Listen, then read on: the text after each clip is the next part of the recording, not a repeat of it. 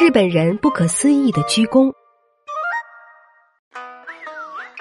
我们看日剧、追日番、爱动漫，称呼新垣结衣为老婆，但对于一衣带水的日本，我们还知之甚少。别等了，来听霓虹酱画日本吧。很多到访日本或是在日本留学的外国人都会注意到，有时日本人低头鞠躬行礼的对象并非是人。比如在餐厅吃饭，明明对面没有人，他也会说一句：“那么我开动了。”然后像是对什么表示感谢似的点头致意。日语中有这样一句话：“稻穗越饱满，头垂得越低。”这是借秋天稻子成熟时，稻穗沉甸甸的弯垂下来这一自然现象，寓意了人要以谦逊的姿态对待周围的世界，对他们鞠躬致敬。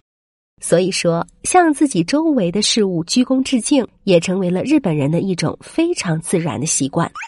一般认为。鞠躬这种习惯是为了向对方表示，我把头伸出来，任你砍下也毫无怨言，以此向对方表明自己没有敌意。虽然有人说鞠躬源于中国的礼节，但实际上在日本的战国时代就有以砍掉敌人或犯人的头颅来确认其死亡的做法。日本人的鞠躬是和这一习惯紧密联系在一起的，所以可以说是典型的日本行为方式。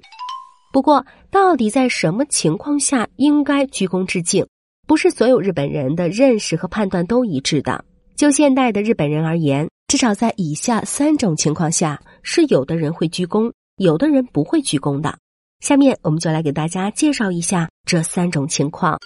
第一种，既然日本人独自一个人吃饭都要点头致谢，想必去神社更是鞠躬行礼不可缺了。但实际上，在神社入口处鞠躬的人并不多。日本神社入口的牌坊称作“鸟居”，是进入神社圣地的大门。有些笃信神佛的日本人会在鸟居前停下脚步，鞠躬之后才进入圣地。离开神社的时候，会转身面朝神社圣地鞠躬，然后才离开。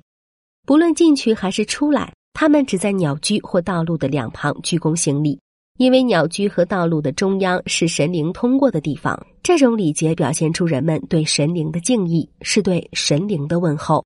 不过，实际上，如果仔细观察的话，你会发现，认真鞠躬在进出神社的人并不多。以东京著名观光景点明治神宫周边的情况来看，行礼后再进出神社的参拜者最多也就一成吧。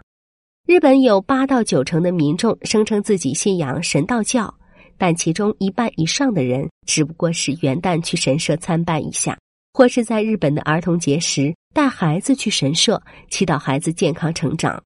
他们只是对神道教的仪式不反感，抱着轻松的心态去参加一下而已，属于神道信仰不那么虔诚的人，没有太深的信仰追求。这样的人还会在圣诞节互赠礼物，参加佛教的丧葬仪式。所以说，在现代日本，有相当数量的人根本不知道进出神社的基本礼仪和祭拜方法，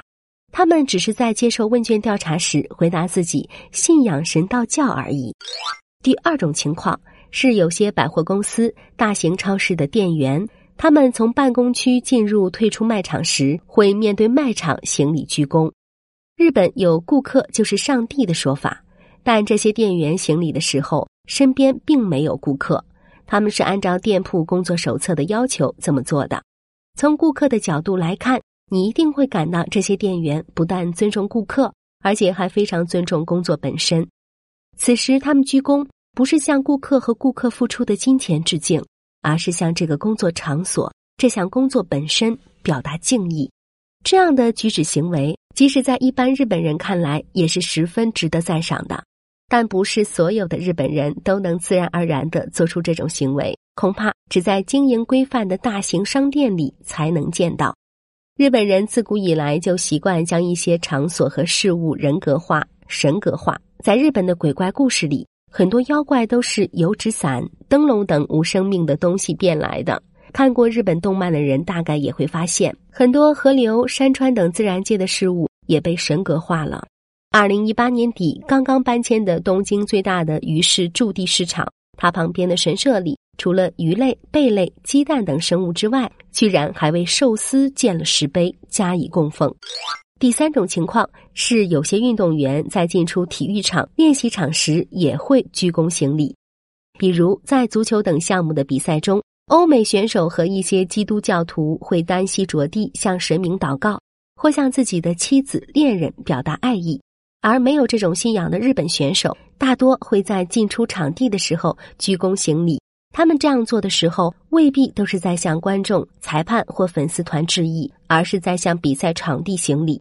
这是因为日本的很多运动员从小在接受训练时，都被教练要求在进出体育场、游泳馆、冰场等体育设施、比赛场地时鞠躬行礼。